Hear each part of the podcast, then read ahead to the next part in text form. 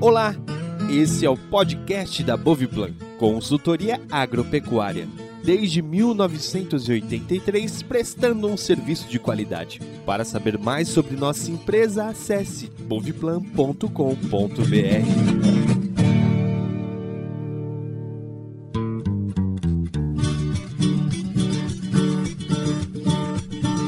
pessoal, a nossa mesa redonda sobre cooperativismo, né? Hoje nós trazemos aqui o Tony, Antônio Carlos Garcia Lopes, ele é presidente da cooperativa Pop Carnes, da marca Quality, lá em, na região de Londrina. Esses eventos de mesa redonda, eles fazem parte do programa Boas Práticas Agropecuárias Nascentes do Pantanal. É um trabalho em conjunto da Boviplan com o WWF, com o intuito de levar a tecnologia, a ciência técnica para produtores na região do Planalto, onde nascem vários rios, córregos que vão desaguar no Pantanal do Mato Grosso do Sul. É um programa de extensão rural e assistência técnica para pequenos e médios produtores de gado de corte logo que nós lançamos o programa, em 2019, nós fizemos um questionário para as pessoas indicarem quais eram os temas que elas gostariam de ouvir ou, ou de participar durante esse programa. E o associativismo, mais especificamente a cooperativa de carne, foi um, da, um dos temas que foram elencados. Nós estamos tendo o privilégio de trazer o Tony, que vai apresentar um caso de sucesso, né? Todo mundo sabe que no, no Paraná tem, existem várias cooperativas e nós temos aqui um caso de sucesso para vocês, para a gente entender um pouco como funciona, quais são as dificuldades e como é que trabalham com cooperativas de carne. Bom, Tony, eu vou pedir para você se apresentar, né? Só vou adiantar, o Tony é médico veterinário né, e presidente da Pop Cards. É, boa tarde a todos. É, eu já fui apresentado, sou veterinário também, filho de produtor, neto de produtor rural. Depois que eu me formei, eu passei 18 meses nos Estados Unidos, fazendo curso de gerenciamento agrícola. E em 2006, 2006, eu também dei uma atualizada na área de confinamento de gado de corte, uma especialização lá em Presidente Prudente. E nem por isso eu sou melhor que ninguém, mas é eu aqui para falar da cooperativa. O pessoal da, Borricuna abriu esse espaço aí e é muito interessante, porque se não fosse a cooperativa, eu não estaria mais na pecuária, porque eu também sou fornecedor de cana-de-açúcar para uma usina de álcool na nossa região. A cooperativa, ela surgiu em 2005 com o nome de Aliança. Aí, após os três anos, ela se organizou melhor e a gente conta com a assessoria do escritório de contabilidade e ela passou a se chamar Pop Carnes. E o nome da carne que vai no selinho lá no supermercado que a gente vende chama Quality. Ela surgiu em 2005, se tornou cooperativa em 2008, está localizada aqui em Londrina, no norte do Paraná, e o frigorífico fica a 30 km daqui. O Rodrigo esteve até lá. Mas o, essa localização é indiferente, porque a gente gente consegue entregar e buscar bois num raio de 200, 250 km. A partir daí fica um pouco mais caro o transporte. E a gente entrega nessa região também porque é a nossa área de atuação.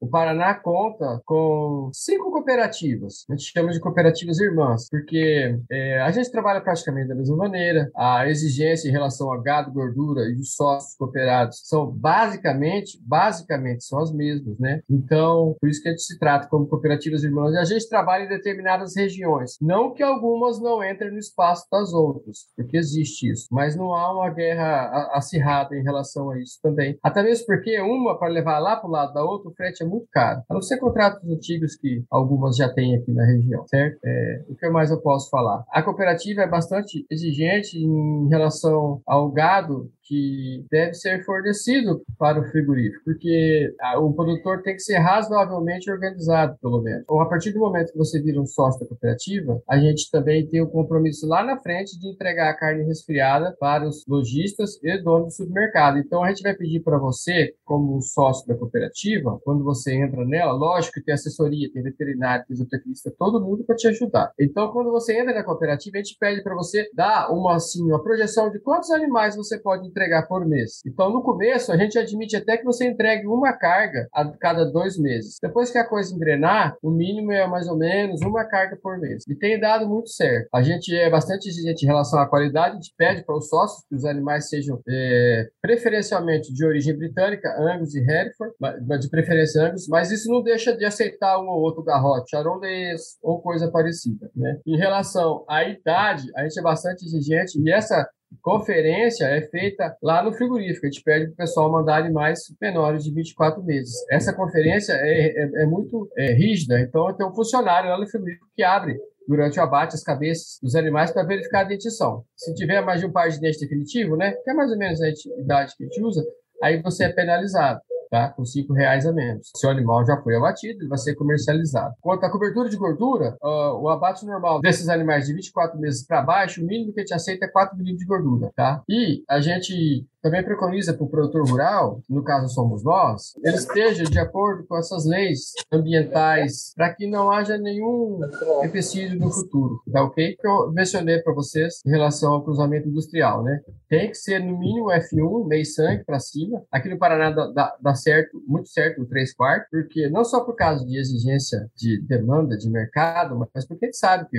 os animais de origem britânica têm uma série de vantagens, como marmoreio, palatabilidade, de gordura. Enfim, é o que o mercado também demanda. A gente tem alguns açougues, casas de carne, boutique de carne que a gente acompanha de perto. Então o pessoal já sabe chegar lá e fala: tem carne tem carne da cooperativa, etc e tal, né? O pessoal já está mais informado, não é que nem há 20 anos atrás, ou 30, sei lá, que era um pouco mais é, diluído isso. Vamos dizer assim, né? Menos conhecido. É aquilo que eu falei para vocês, né? A gente tem que seguir as normas do Ministério da Agricultura. Então a alimentação tem que ser tudo que é liberado somente no Brasil. A gente tem auxílio do zootecnista para ajudar você na fazenda, é, alimentos naturais. Quando eu digo alimento natural, é alimento que está liberado para usar no Brasil. Não é nada demais. Farelos, milho, resíduo, entendeu? Não pode é cama de frango, hormônio, essas porcariadas que já está proibida aqui faz 10 anos. E aqui no Paraná, eu não sei como é que é no MS, porque faz tempo que eu voltei daí, Rodrigo. Eu voltei do MS em 2001, mas aqui chove no inverno, então boa parte dos confinamentos são de concreto ou coberto, tá?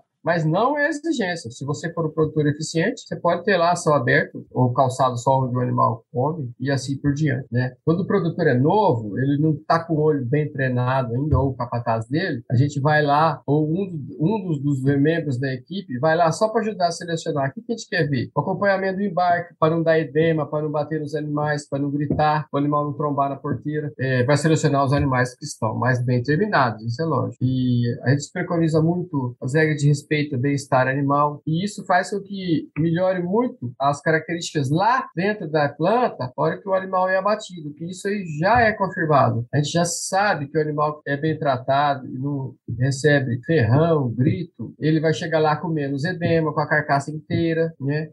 Isso aí nos dá até mais tranquilidade na hora de comercializar a carcaça, e pro produtor também, porque não vai ter, o Magaref não vai precisar tirar nada lá de edema, nem de carne batida, certo? Ah, é, eu esqueci de mencionar, mas a terminação é toda em coxo, certo? Inclusive no verão, para machos inteiros. Novilha, alguns produtores conseguem terminar em semi-confinamento, tá, Rodrigo? Mas só fêmea, macho é muito difícil. E poucos castram, porque é inviável castrar, não há necessidade, né? Você e tem animais chegou... que saem de integração lavoura e pecuária também, Tony? Também, mas não direto com o abate. Tem recria, que é feita em cima cima de integração lavoura e pecuária, eu vou te dar um exemplo que eu tenho de 2017 lá na fazenda, quando a gente fazia isso. A gente não faz mais por falta de espaço. Elas, no inverno, com a braquiária comum, se eu não me engano era bisantão ou braquiarinha, elas ganharam 570 gramas por dia. Novilha em torno de, não tenho certeza absoluta, mas entre 16 e 20 meses aí. Só no pasto de integração e sal mineral. Desculpa, sal proteinado de baixo consumo baixo consumo, tá? No pasto verdinho, em agosto, que tinha sido soja e milho antes, ok? Esse é um dado de 2017. Aqui só para vocês terem uma noção, não é um big do frigorífico, não é muito grande e também nem precisa, porque a gente abate aí entre 40 a 80 bois por dia, né, conforme a demanda, nós temos essa eletricidade. Tem seis câmaras frias, mas a gente também divide ela com suínos. Os suínos não é da cooperativa, tá? A gente só divide ela com suínos para baratear custo de produção. Inclusive, o suíno é distribuído junto com a carne, também barateia o custo de produção e distribuição do transporte. Mas o suíno é abatido outra hora, é, nós temos um contrato de exclusividade, é outra noira, só passa pela do balanço, tá? Esse é o diferencial. Eu lembro até quando eu ia pro frigorífico quando eu era pequeno com meu pai, que a gente viu umas carcaças feias, sem cobertura de gordura, né? O padrão é fundamental para a gente pedir mais preço na hora que vai vender para os supermercados ou para os açougues. Cobertura de gordura e a, até a cor da gordura, ó, ela é mais clarinha, mais branca. Não é animal velho de pasto. Não que haja problema, mas é que para nossa categoria e para o nosso mercado tem que ser precoce e super precoce. Ah, eu esqueci de mencionar nós temos duas classificações, Rodrigo: precoce e super precoce. O precoce é o 24 meses para baixo normal, esse que você viu a foto aí. Hoje nós estamos pagando 335 no precoce normal e 340 no super precoce. Macho, tá? Macho. O super precoce, ele é dentro de leite, só isso. Não tem diferença nenhuma. E não pode ter edema na carcaça e a gente exige 2 milímetros a mais de gordura, 6 milímetros. Essa carcaça hoje, eu acabei de receber do, do frigorífico. O traseiro Capote, nós estamos vendendo a 27. O capote é a coisa com a costela, o traseiro com a costela. O dianteiro avulso está R$19,00. Em compras grandes do supermercado, onde fazem pedidos grandes, acima de 2 mil quilos, por exemplo, a gente tem um, um certo jogo de cintura, a gente tira 50 centavos, 40 centavos por aí, que são fregueses antigos. E a carcaça casada hoje do precoce normal está R$23,50 e do super precoce R$23,90 a 24. São preços de hoje, tá? A gente está pagando para você, produtor hoje 335 no precoce e 340 no super precoce. Super precoce é só dente de leite, quer dizer que ele é um pouquinho mais novo, só isso. E um pouquinho mais de exigente de cobertura, mais nada. E na fêmea, sempre 5 reais a menos, Rodrigo. Quando que tá valendo a arroba no mercado aí, padrão aí da região? Estão pagando quanto hoje, a mais? Hoje, boi Paraná é 315. Nós estamos pagando 335. A gente gostaria de pagar um ágio de 7 a 10% a mais, mas está muito difícil, não vende carne resfriada e nós temos concorrência dos outros. Então, para ser mais objetivo, o nosso ágio é entre 5% a 10% do preço corrente do Estado. Isso é, o, isso é o padrão ao longo do ano, Tony? Ou você está falando dessa época do ano? Não, é padrão ao longo do ano, eu tenho certeza absoluta. Existe uma variação entre 5% a 10%, nunca menos que 5%, certeza absoluta, mesmo no tempo das vacas magras, quando a concorrência é muito acirrada, principalmente no verão. Olha que coincidência, porque tem gado de pasto nesse semi-confinado nessas outras distribuidoras, nos outros frigoríficos. No inverno, o telefone não para de tocar, porque daí só a gente estruturada que sabe vender, né? que tem as carcaças de boa qualidade para vender. É mais ou menos isso. Antônio, você, você mencionou que tem uma equipe para dar suporte no processo de logística, aí, né? na captação dos animais, na avaliação pré-abate e tal. Você tem também uma equipe no, na venda, como é que funciona? Qual o tamanho dessa equipe? Você pode dizer para gente? Posso. O pessoal de campo que embarca é o mesmo pessoal que assiste os abates. Em torno de quatro pessoas, entre veterinários e tecnista agrônomo, tá? E eles, eles avaliam também todos esses itens que tá no slide aqui, desde a genética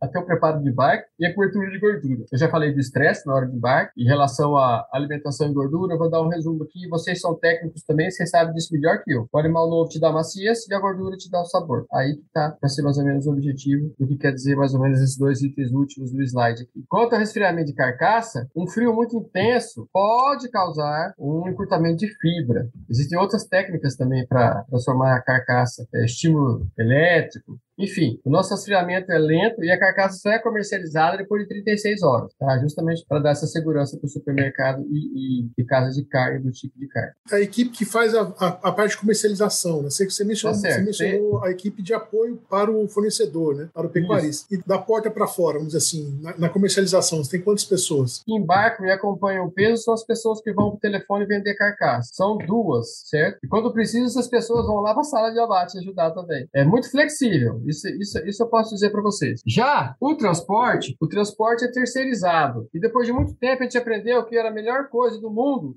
era fazer uma tabela. Essa tabela são, se eu não me engano, são 70 ml de óleo diesel a cada quilo de carne gelada comercializada. Então pesa tem 8 mil quilos lá no, no, no, caminhão, independente da distância, porque é uma média, é assim que a gente faz. A gente multiplica por 70 ml para cada quilo de carne gelada transportada. Desculpa, transportada. Melhor fazer essa tabela proporcional na hora de transportar a carne gelada, entendeu? Ficou bem, ficou bem transparente e, fácil de calcular, fácil de transportar. Transportou, recebeu. Não transportou, não recebe. A transportadora terceirizada não tem nada a ver com a gente, apesar de serem é, pessoas próximas lá. O abate é a mesma coisa. O pessoal que cuida do abate é o pessoal que separa na fazenda é o pessoal que acompanha o peso da balança. Esse pessoal só recebe depois que a carne é vendida. Eles ganham 2,5% de comissão após a carne ser vendida e carregada no caminhão, tá? Nesse caso, é, é uma beleza.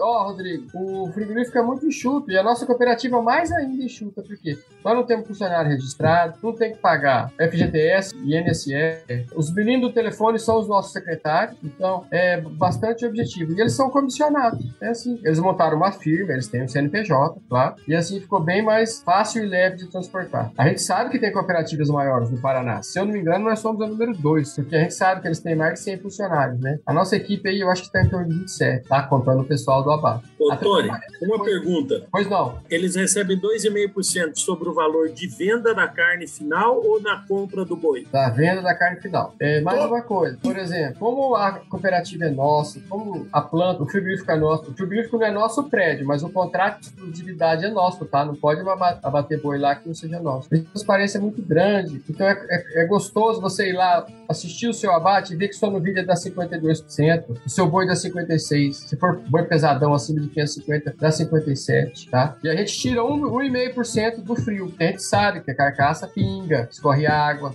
sangue, sais minerais. Então, ela daqui a um dia e meio ou dois, na hora que ela for ser comercializada, ela vai estar mais leve. Mas a gente nem se preocupa com isso. Quando eu falei 51,5, 52 fêmea, é já descontado esse 1,5, tá, Rodrigo? 56 macho, já descontado esse 1,5. Se for boi pesado, acima de 550 quilos, dá 57. Nós temos vários romaneios aí que provam isso. Os meus, e eu não sou criador, muitas vezes eu compro bezerro de touro, tá? Macho dá 56 é normal pra mim, lá na fazenda.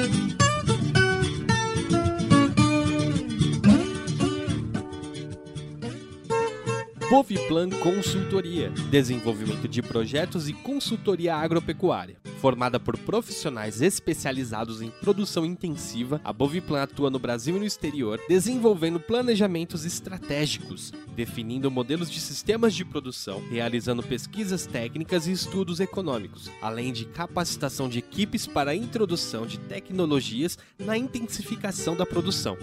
Para saber mais, acesse boviplan.com.br. Boviplan, desde 1983, ajudando a criar, plantar e conservar.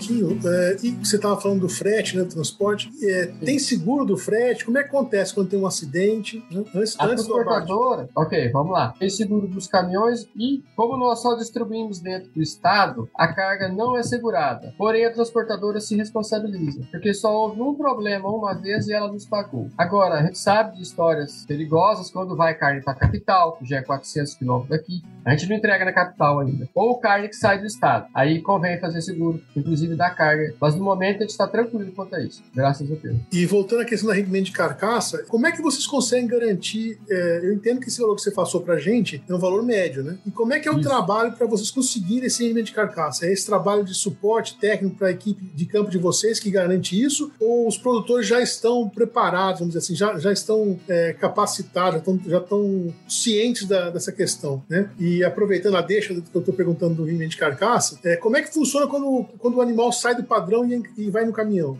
Como é que funciona isso? Legal essa pergunta, eu esqueci de mencionar para vocês. Como os técnicos vão lá, eles já ensinam para o produtor ou para o capataz como é que é para ser feito. E, como eu mencionei anteriormente, por exemplo, o gado tem que ter origem britânica. Então ele é de meio sangue para cima, certo? O que não for isso não embarca. Mas não embarca mesmo, entendeu? Mas isso não impede de você ter uma cooperativa que abate Nelore, que é muito bom também. Nós temos a cooperativa irmã aqui no oeste do Paraná que abate muito Nelore. Por exemplo, às vezes a Maria Macia abate Nelore. A Maria Macia trabalha um pouco diferente, tá? Ela também compra carne de não sócios esporádicos que não abastecem ela regularmente. Mas vamos falar da quality aqui. Você disse o seguinte, que não embarca de jeito nenhum se o animal estiver fora do padrão. Então você está tá dizendo o seguinte, 100% dos embarques são acompanhados pela equipe da Cop Carnes. Até o produtor aprender esse item que eu falei para você, gordura e qualidade. Ele pegou a, o jeito da coisa, ele pegou a mão, não há problema. Ele sabe que se, se, se vier, vai é, haver um problema de classificação de carcaça e ele vai receber menos. Mas a gente não deixa isso acontecer. Desde que eu estou na direção, eu acho que só aconteceu uma vez e ainda era um, era um garrote meio sangue, mas a coloração não estava de acordo. Porque isso é credibilidade, é qualidade. Aí a gente recebe todo tipo de reclamação no supermercado, briga de preço, data de entrega, horário. Agora, quanto à qualidade, é indiscutível. É, pode pegar de outro frigorífico, brigar em relação a preço. Agora, qualidade não tem reclamação. Zero. Aí, ó, ó o círculo legal aqui na região que a gente trabalha, mais ou menos. A gente recebeu ultimamente, Rodrigo, alguns telefonemas de Presidente Prudente e Assis. O Presidente Prudente tem uma distribuidora grande, só que infelizmente ainda a gente só está distribuindo no Paraná. A gente dá um passo de cada vez. Quando a gente pega um supermercado novo ou uma casa de carnes nova, aí que a gente vai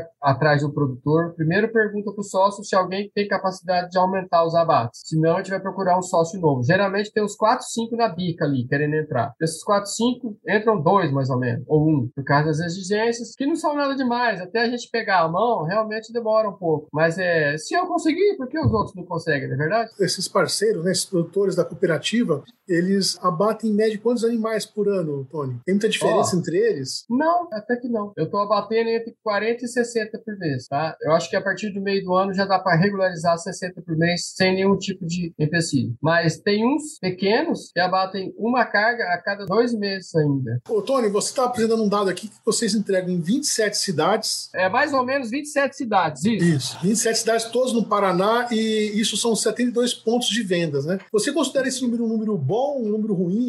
Isso é padrão, oscila muito ao longo do ano? Como é que funciona essa parte dos, dos pontos de venda da carne da Quality? Não, é, é, é bom, é, é, bastante razoável. A gente, a gente conversa com outras cooperativas aí, a gente está num, num número bom. Inclusive, assim, por exemplo, quando sai um ponto de venda, abre outro, então não há problema. A gente mantém esse nível aí e está sempre crescendo. Quando uma pessoa começa a dar problema, ela já é descartada, porque ele já vem de problema de outro frigorífico de outra distribuidora que ela não pagou. Então a gente verifica o CNPJ antes de começar a trabalhar com ele e eventualmente um que dá problema a gente dispensa. Isso acontece muito, infelizmente. É normal acontecer isso. Aliás, não é normal, mas acontece. É? Você, você poderia é, dizer pra gente quantos por cento assim, do calote vocês têm? Ou... É, é, muito ah, baixo? Não, a nossa taxa geral de, de inadimplência é menos de meio por cento, meio por cento, nos últimos, sei lá, de 2008 para cá. Porque a gente é muito cauteloso é, na hora de fazer isso. Além de procurar o CPF do cara, a gente faz uma venda, os pagamentos à vista, depois de algum tempo, se o cara é muito bom, te dá 14 dias e o máximo é 28 de prazo. Mas isso aí para supermercado,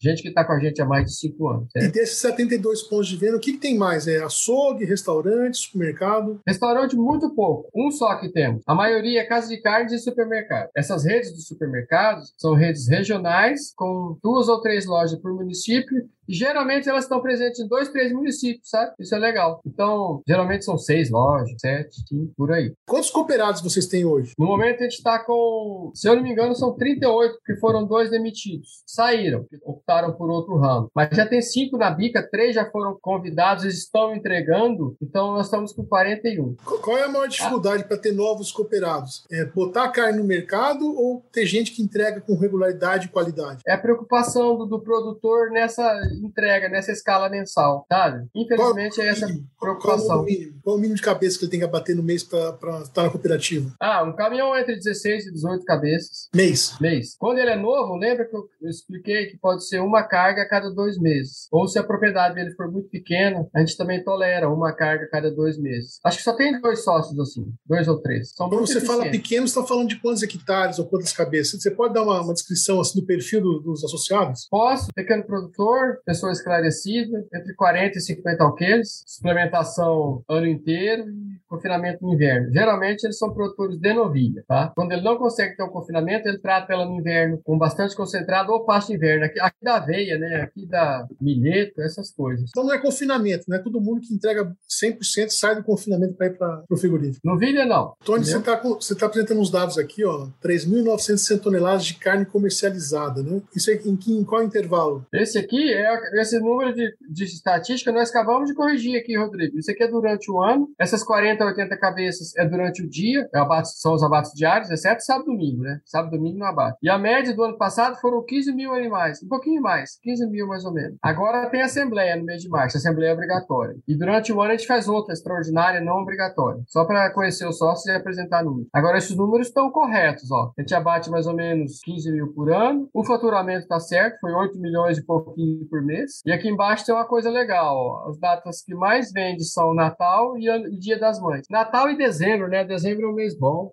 E como é que vocês se preparam para essas datas, por exemplo, comemorativas, em que tem um pico de, de, consumo? Vocês vão acumulando antes, vocês concentram o abate? Como é que vocês fazem isso? A gente aumenta os abates diários. O frigorífico lá tem capacidade de abater 120 cabeças por dia tranquilamente. Aí a gente pega uma, uma câmara fria a mais. Lá tem três grandes e uma pequena, para boi. Inclusive, às vezes, Rodrigo, a gente tem que pegar a do suíno. Então demora, porque tem que lavar, higienizar, e a gente paga aluguel por essa câmara. Quando extrapola muito o número, o contrato dá essa folga para os donos do prédio. Antônio, você tinha me comentado antes uh, que vocês têm um trabalho diferenciado com relação à exposição da carne, a forma de fazer o corte da carne, um treinamento para os açougueiros. Você podia explicar isso para nós melhor? Como é que vocês fazem? Como é que é a estratégia de vocês? Ah, sim. Isso é... A gente, quando pega um açougue novo ou um supermercado novo, muitas vezes ele está meio derrubadão, aqueles azulejos antigos, branco e tal. Então a gente vai lá, às vezes a gente treina o açougueiro, dá um upgrade no balcão, coloca adesivo nosso. O, o treinador do açougueiro fica dois, três dias lá. Para o funcionário, geralmente o açougue tem um líder, né? Que é o cara que mais ganha e que orienta os outros. Para esse cara comprar a ideia e entender. Uma vez ele comprando a ideia, não tem erro, porque eles vão ser treinados, o açougue vai, vai receber um upgrade, vai dar uma melhora no visual. Então, tem tudo para dar certo. Quando é um cara mais teimoso, mais lento, certo. A gente volta depois de um mês, conversa com o gerente, conversa com o líder do açougue, para ver se coloca essa ideia na cabeça dele. Porque lá, lá, lá sim vai ser um lugar da nossa propaganda e um lugar onde tem que ter uma apresentação bonita da carne. Porque lá sim vai ser desossado. Muitas vezes o pessoal quer colocar esses cortes novos, como prime rib, T-bone, Teca Fiorentina, essas coisas. E dianteiro. Ah, aproveita lá que você tá ali dianteiro com o miolo do acém, faz short rib. Eu como short rib em casa e adoro. É carne dianteiro. Meus filhos também. Como os animais são novos, ela é macia e tá gordinha, então não tem erro, né? É, agora, isso é fundamental. É, esse treinamento, essa cobrança e vender a ideia e o líder do açougue comprar essa ideia para ele, de que vai aumentar a venda, ele vai ganhar mais, a exposição da carne bonita, querendo ou não, faz diferença. É mais ou menos isso, Rodrigo. Uma vez nós tivemos um problema com o cupim. o dono do açougue reclamou que a vídeo estava muito gorda, que era cupim, isso, aquilo, aquilo. E nós conseguimos, nós conseguimos rastrear, não era cupim coisa nenhuma, era um corte da costela que estava extremamente gorda, exagerado até, novilha de 20 meses, novilha dente de leite, a gente conseguiu rastrear, quer dizer que o sistema está eficiente, né? Descobrimos até a fazenda, datas, tudo certinho. Novilha tem que tomar cuidado, às vezes, no confinamento, que vai muito gorda, em excesso, aí alguns cortes ficam realmente exagerados. Mas é uma delícia, né? Faz parte.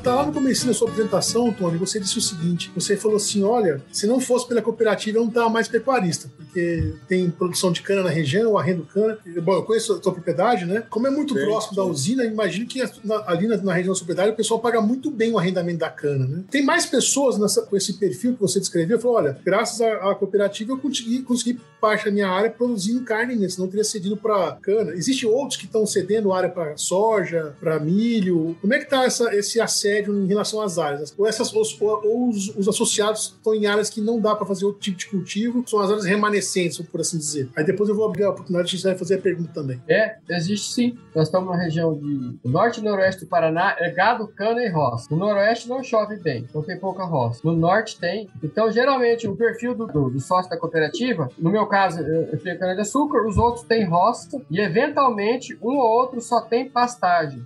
Porém, ele terceiriza a renovação de pastagem com mandioca. Aí ele terceiriza mesmo, ele não toca. Agora tem muito agricultor top de primeira e usa a integração lavoura e pecuária para ter pasto de inverno, consegue manter altas lotações, né? E fazer recria pasto, suplementação. E consegue. Tem um produtor que consegue matar 80% do lote dele, tudo dentro de leite, tudo super precoce. É um canezinho. É uma fazenda grande, são mil hectares. Mas ele tem roça e boi, só. Essa seria a maior fazenda, mil hectares de, de, de área de produção? Não, é, não tem uma de 2.500, 2.800 e tem uma de 4 mil. É uns 3 mil hectares, eu acho, 3,5. José, fica à vontade para fazer sua pergunta de voz aí. Ah, tá bem, muito obrigado. Eu queria saber do diretor se o, o corpo diretivo da cooperativa é todo ele formado por associados ou se tem algum diretor e, e fazendeiros. Ô, Júlio, é assim: a diretoria é composta por seis membros da cooperativa, sócios ou filhos de sócios, não remunerados, porque nós somos uma cooperativa pequena.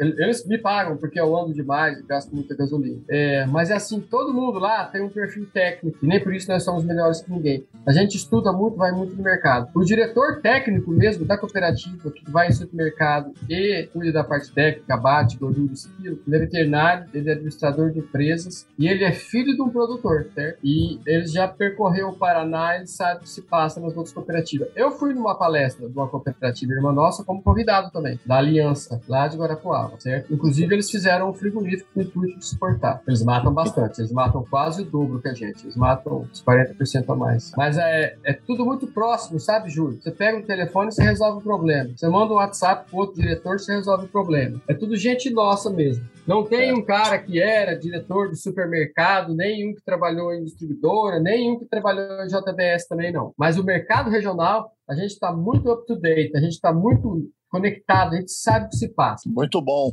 Me permitir uma segunda pergunta? Uma coisa que fica claro aí na, na cooperativa de vocês, que ela não é tão grande, né? mas tem a, a qualidade bastante acentuada. Né? Tem restrições sobre questões de qualidade dos bois, o que entra, acompanhamento, etc. Dada a sua realidade aí no Paraná e que você conhece outras cooperativas, é, as outras que não têm a mesma, o mesmo perfil de vocês, que mata muito mais, que abate muito mais, teriam o mesmo nível assim de qualidade de resultados que nem vocês têm? Você tem esse conhecimento? Só tem um maior que a gente, que é de Guarapuava. E os alemães lá são muito exigentes, mas muito exigentes. Eu tenho certeza que tem um cara que abate lá e abate com a gente também.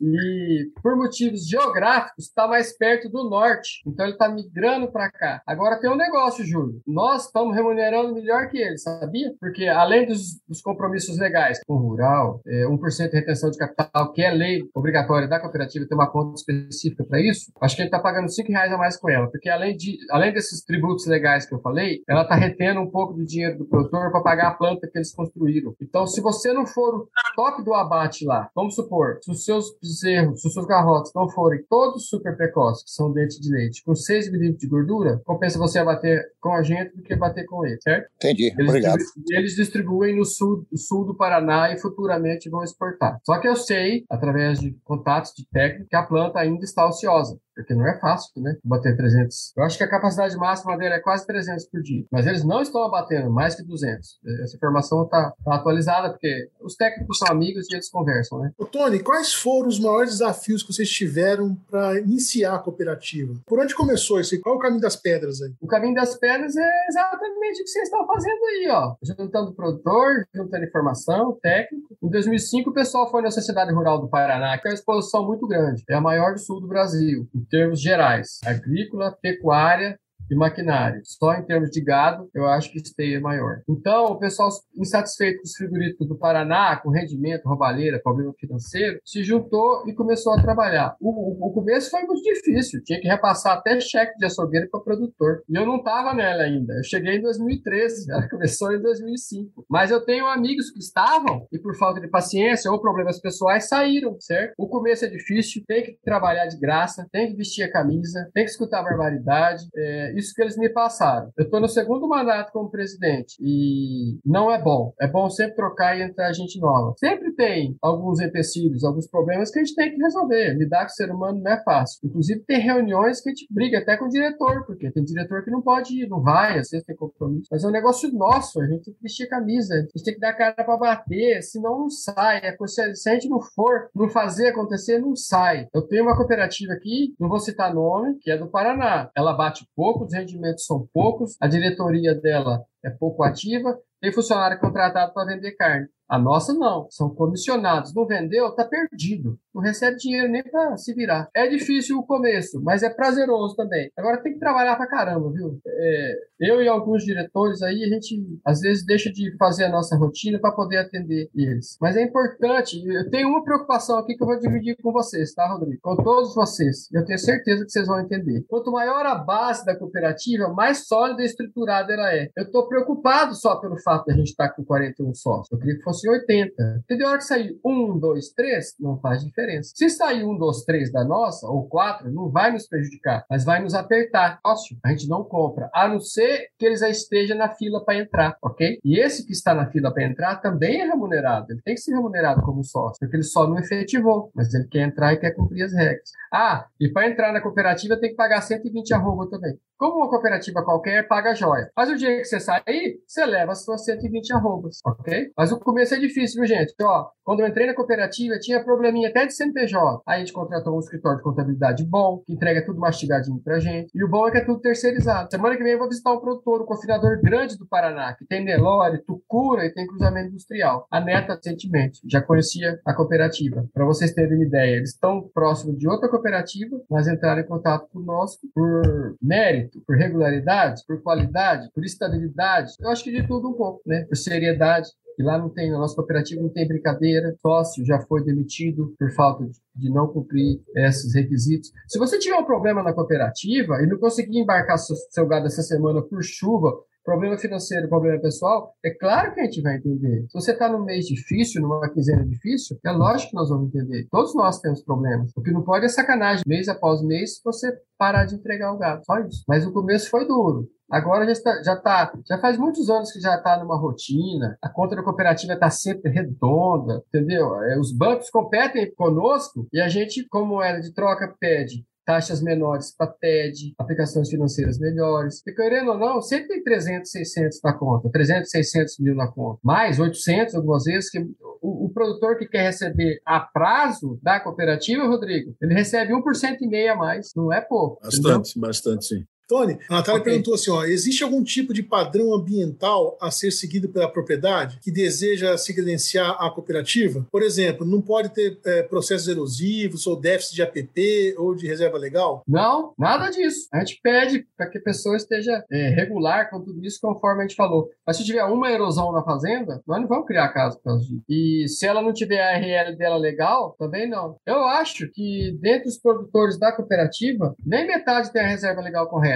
Porque é um dos oito aves por ano que tem que fazer, né? Nós estamos no sexto ano, quinto, não sei. Então, isso não é empecilho, não. De jeito nenhum. Manfred, Imagina fica, fica à tipo vontade para fazer as exporta, né? Não para mercado interno por enquanto. Sim, eu, eu, eu acredito que sim. E, e, e, o que eu vejo, Manfred, é assim: vamos supor, depois de uns seis meses, um ano, a hora que a coisa começa a rodar, que ele começa a matar um caminhão de boi e colocar 120 mil reais de receita na conta dele, que ele começa a ser um pouquinho melhor remunerado, Aí no fim do ano ele vê a, a receita dele lá com o contador e a atividade de pecuária está sendo viável, aí tudo começa a melhorar. Pasto, boia, mais abates por mês.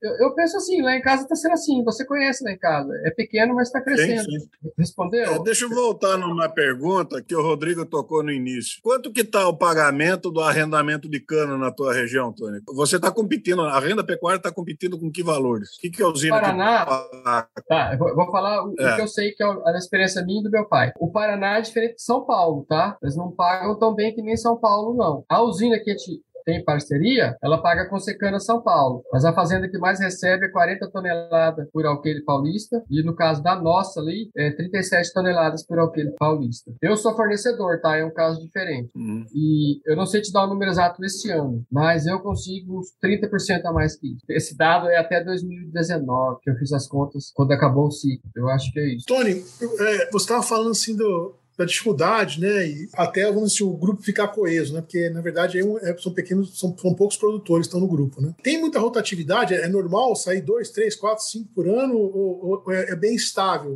associado na cooperativa? Não, não chega a ser assustador esse número, não. É, eu acho que é isso mesmo. Dois, dois por ano foi o ano que teve o maior número de sócios demitidos. E vocês têm mais gente que entrar que, que gente saindo. Na, na prática, é isso que está acontecendo. É, é isso. Agora que a cooperativa está consolidada, o nome é conhecido em Londrina, nós temos um, um site, nós temos um cara que divulga o nome deles e dispara. É, ah, propaganda no, no Instagram, no site, cortes diferentes, a gente mostra qualidade, pequenas receitas de churrasco, grelha. Como é que chama isso? Um digital influencer, né? Como é que chama isso aí? É, esqueci o nome. Trabalhar ah, esse social. cara é pago para isso. entendeu? É uma produtora aqui de Londrina. É interessante a forma de trabalhar de vocês, né? Equipe muito enxuta. Tudo o que puder terceirizar, terceiriza, né? Tá, é legal, da, equipe. Tem, é mas, mas tem a cooperativa tem funcionário? Nenhum registrado. Nenhum, zero. Nenhum. Só contrato de prestação de serviço, abate, transporte. E o pessoal do abate é o mesmo que vai pro telefone. Então, são, nós temos dois contratos. Ah, e um contrato com o frigorífico, claro. Né? E a gente é muito próximo. Quando a gente quer que um agrônomo, um tecnista faça alguma coisa, aliás, nós que dizemos para ele o que fazer, claro. Mas a rotina é tão, a rotina é tão fácil, eles já aprenderam que, por exemplo, quando tem que visitar um produtor novo lá e diretor do pódio, o zootecnista vai, vai, ele tem autonomia para fazer tudo isso. O que eu acho legal de vocês aí é que vocês tiveram essa ideia a partir daí, e vocês não têm necessariamente que abater gado com industrial, não. O Mato Grosso Sul é um estado maravilhoso, quente, pode ser boiapasto, pode se associar com frigorífico, pode fazer uma marca, pode fornecer no começo uma quantidade X por um ágio X, sem ter que se preocupar da carcaça gelada para frente, começa com ágio menor, eu suponho, nós começamos com ágio menor. O intuito no começo da cooperativa era o ágio ser apenas de 5%. No começo, quando a gente dependia de outros frigoríficos, de outro distribuidor. Então, tem espaço, tem que correr atrás. Já é possível comprar gado do, de, de, fornecedores do Estado de São Paulo, atravessar a divisa? Ou fornecer para o Estado de São Paulo carne Carne abatida? Carne gelada a gente poderia fornecer para o estado de São Paulo se a gente ter, tivesse o CIF, mas nós estamos só com o serviço de inspeção estadual para dentro do Paraná. Nós já demos entrada no CISPOA, tá? que é até para serviço de inspeção de produtos de origem animal, porque a gente quer fazer linguiça também. Então, a gente está aguardando esse procedimento do Ministério aí, porque a gente quer, tem intenção sim, Manfred, de mandar algumas carcaças fora do estado. E o outro desafio é desossar lá na frente, quando a gente tiver um universo de carcaças muito grande. Porque no momento que a gente vê de outras cooperativas e de algumas distribuidoras, é elas queimarem o dianteiro, vender barato e depois vender o traseiro caro. Você puxa na média, estão trabalhando para empatar. Agora, existe sim uma demanda para carne desossada a vácuo, embalada, carne desossada. Tem duas perguntas para você, Tônia. A primeira é a seguinte: para onde vocês querem ir agora? Vocês querem aumentar o número de fornecedores, ou seja, de cooperados, para explorar o mercado que vocês já estão, para quem vocês já estão vendendo para os compradores atuais, ou seja, eles são capazes de absorver mais produtos que vocês oferecerem, ou vocês querem é, mudar para outras cidades ou, ou, ou outros tipos de compradores de carne? É o seguinte, os nossos clientes já estão quase no limite.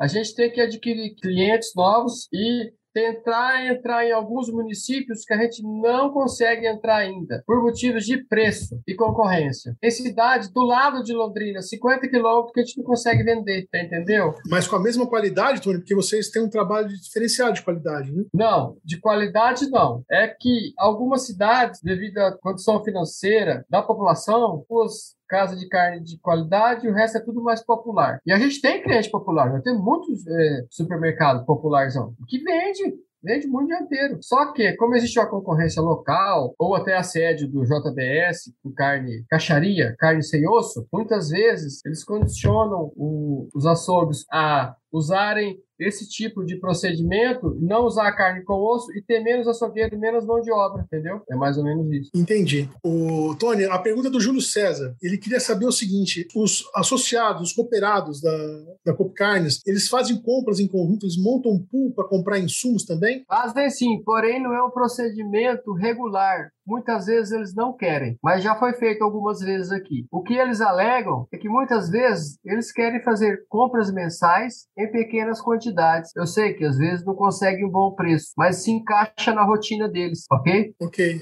respondido. Júlio, você quer complementar a pergunta? Não, tá bem, tá claro para mim. Ô, Tony, e como é que fica essa, essa questão de concorrência com outros é, atores maiores aí? O pessoal assedia o seu cliente para tirar você ou é uma concorrência normal, padrão de preço mesmo só? Não, é de todo tipo, cara. Inclusive, a gente perdeu um supermercado pro Friboi aqui por causa de patrocínio. Inaugurou o supermercado, nós demos X em dinheiro. O JBS deu três vezes mais. Então, inclusive, ele pegou 70% das gôndolas para ele. Então, a gente viu que não seria não teria como competir e o líder do açougue não fez questão de, de crescer, nem questão de trabalhar com carne desossada, e o Friboi tinha muita caixaria já é, distribuída, sacada, e vazada direitinho, em corte específico. Aí Dessa, a gente optou por parar de atender esse supermercado no mês passado. Tony, se vocês têm é, alguns mercados que vocês estão com dificuldade de entrar por conta de preço, né? Abrir a opção por qualidade da carne de vocês daria acesso a esses mercados? Por exemplo, é, reduzir um pouco as exigências de acabamento de carcaça, ou idade dos animais, ou até mesmo essa diversificar um pouco mais a questão de racial dos animais. Isso é uma coisa que vocês estudam a possibilidade para poder ampliar o mercado de vocês? Ou é uma coisa que está fora de cogitação nesse momento? Não, está fora de cogitação licitação, nunca foi comentado isso. Ô, Tony, e com relação à quantidade de animais por produtores, vocês eh, pretendem aumentar ou esse é uma estratégia para não ficar dependente de um grande produtor, por exemplo, dentro da cooperativa? É, essa é uma boa pergunta. O, no regimento interno está descrito que nenhum produtor pode ter mais que 10% do total do abate mensal. Então, se a gente abate aí 1.100, 1.200 por mês, nenhum produtor pode abater mais que 120 por mês. Mas não seria mais fácil vocês, é, por conta de já ter um padrão de qualidade na produção, já ter um costume de fornecer, vocês a, a ampliar essa, esse percentual por produtor? Realmente, isso aí já está acontecendo, tá, Rodrigo? A gente, não, a gente não mudou o estatuto ainda não, mas já, já tem produtor que abate 160. Então, se a demanda for muito alta, a gente vai ter que mudar o regimento interno ou o estatuto. Se eu não me engano, a diretoria tem, tem força para mudar isso só através do estatuto, do regimento interno, desculpa, regimento interno. É uma exceção, tá? Eu acho que são um produtor, dois produtores. Tony, a cooperativa comercializa só a carcaça ou ela comercializa miúdos, resíduos, couro também? O couro a gente tem uma parceria com o frigorífico da região, que a gente entrega lá para ele e ele paga um ágil a mais. E os miúdos, a gente dá uma comissão, mesma comissão dos veterinários ou tecnistas nossos venderem, ok? Ok. Esse pessoal que trabalha na, na empresa terceirizada, eles estão há quanto tempo trabalhando com vocês? Já estão craque há quanto tempo? O mais novo é o zootecnista que está com a gente faz uns três anos. Tem gente lá desde o início, de 2005. Três, quatro atores estão desde 2005 com a gente. Tem muita diferença para as outras cooperativas, Tony? Ou é só questão de, de tamanho mesmo? Para as outras, você falou que tinha umas cinco ou seis, né, no Paraná, né? Tem, tem cinco. Tem uma que abate tudo e é dona do frigorífico, virou mais comercial. Tem uma pequena que está apanhando porque não sabe administrar direito. A outra também abate Nelore. A outra é a Maria Macia, que já desossa, que é ligada a uma cooperativa também. Ela é muito próxima do sócio da Coamo. Não especificamente mas ela compra de qualquer um, não só do sócio. E tem a aliança, né, que é a maior lá em Guarapuava. A aliança é fechada, é, é mais exigente, você tem que pagar uma joia lá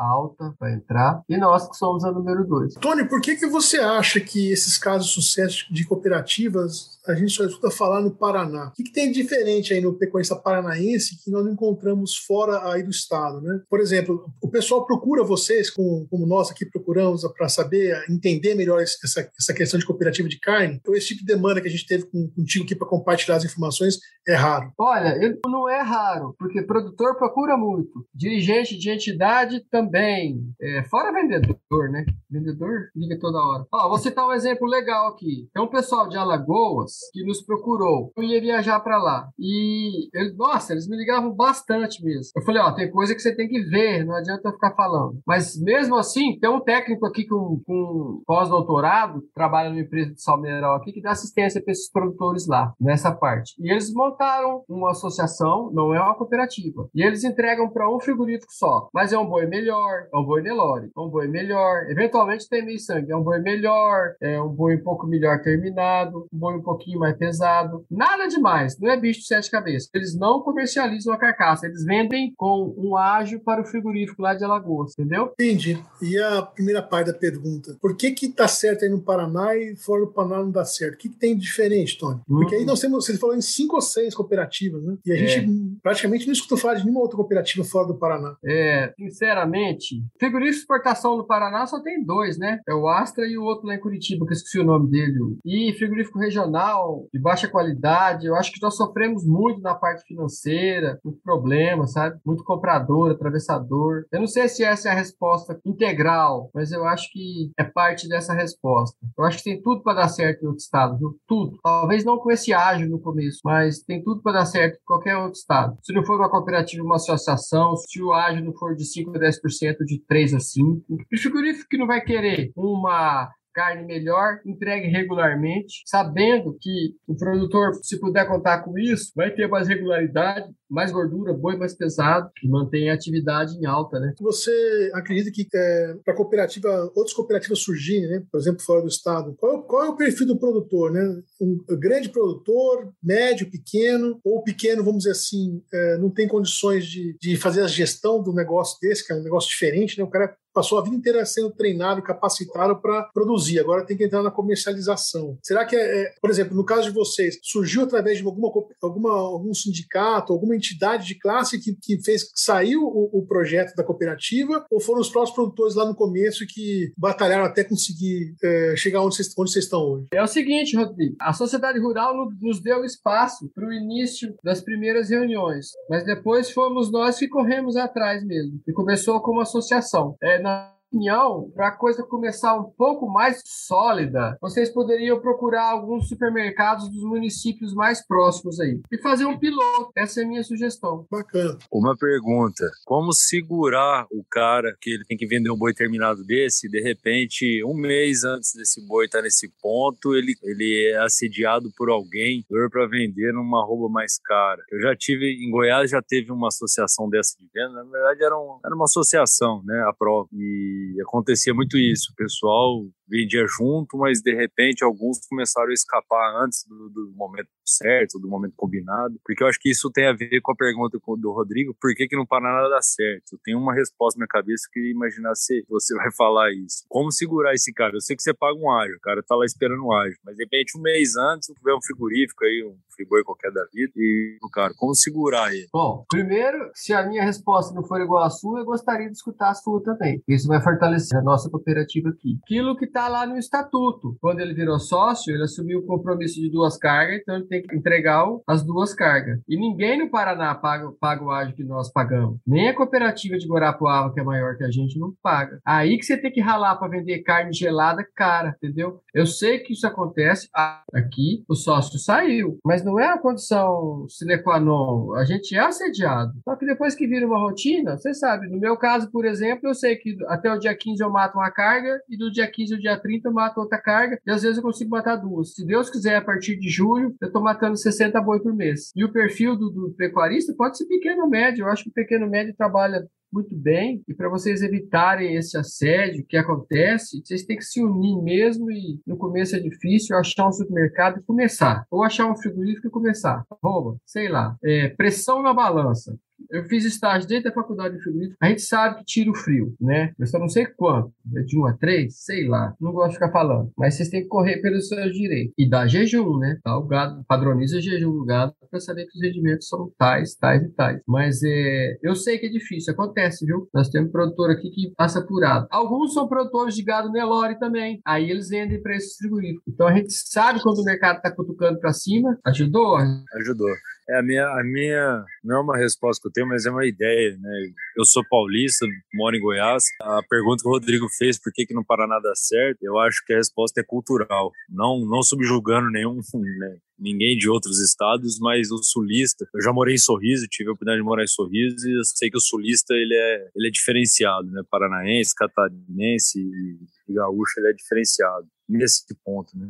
Como na agricultura, pool de compra, pool de venda, todos esses casos de sucesso aí, geralmente, eu acho que não, vou chutar aqui, mas vou falar quase em totalidade, são do sul do, do, do país. E para mim é cultural isso aí. Vocês têm essa, essa, essa noção de que mesmo se alguém me cutucar aqui para vender uma roupa mais cara, eu não vou vender porque eu faço parte de, um, de uma cooperativa, eu acredito nisso. E Olha, isso é difícil achar. Eu acho que a questão é cultural. A resposta que eu daria se fosse você na pergunta do Rodrigo é cultural não falando que os outros estados são ruins e que não possa existir outros estados, mas vocês conseguem, eu acredito por isso. Pode ser, tenho certeza quanto a isso não. Mas aqui no norte do Paraná, nós somos muito parecidos com a cultura de, do sul de São Paulo, Presidente Prudente, Ourinhos, Marília, porque aqui é mais quente. Bom, em Londrina não, né? Pouco mais para cima. Eu não discordo de você, não. Eu acho que tem muita influência, muito fator para juntar e para falar aí. Mas a única maneira de ganhar mais dinheiro é se juntando. Eu sei que às vezes a gente tem conta para pagar. Acontece mesmo. E eu só posso ir até aí, porque além disso eu não, eu não tenho uma resposta. É, não, não, isso é coisa que a gente vai vendo, né? Coisa que você vê no dia a dia e vai, vai tentando agregar uma,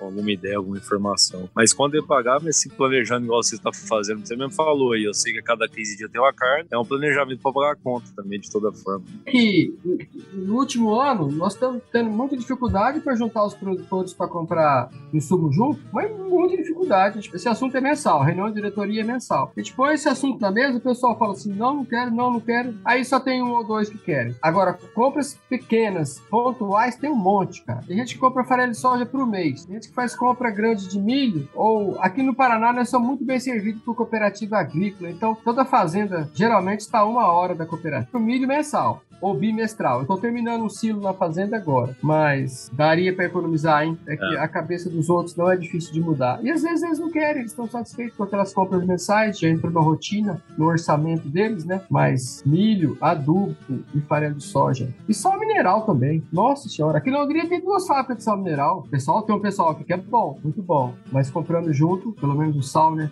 Daria melhor. Essa é a minha resposta. obrigado. Opa, a, a disposição de vocês, ó. Um convite a todos vocês aí aí, quando vier pro Paraná, me chama no zap, entre em contato com o Rodrigo, vem tomar um café aqui, não tem nada demais não, mas a gente visita alguma fazenda também, vai lá em casa. A fazenda é uma hora em Londrina, se quiser frigorífico também, mas não tem segredo nenhum, portas abertas. Bom, Tony, eu, queria muito agradecer a, a todos que participaram, mandaram suas perguntas. Um agradecimento especial a você, Tony, por compartilhar. Eu acho que o, o segredo do sucesso da cooperativa de vocês é a transparência. Você foi muito transparente aqui, abriu todos os números que, que perguntaram aqui, você respondeu. Eu acho que é, é esse tipo de transparência que torna um ambiente cooperativo é, atrativo, né? As pessoas se sentem mais seguras. Então eu queria te parabenizar pelo bonito trabalho que estão fazendo, te agradecer aí por compartilhar conosco as informações, né, com o pessoal aqui do programa Boas Práticas Agropecuárias Nascentes do Pantanal. E eu queria só uh, deixar uma palavra final para você antes da gente encerrar aqui, para você passar a sua mensagem final aí. Muito obrigado, viu, Tony? Opa, a gente está aqui para isso, sempre à disposição de vocês, amigo de produtores rurais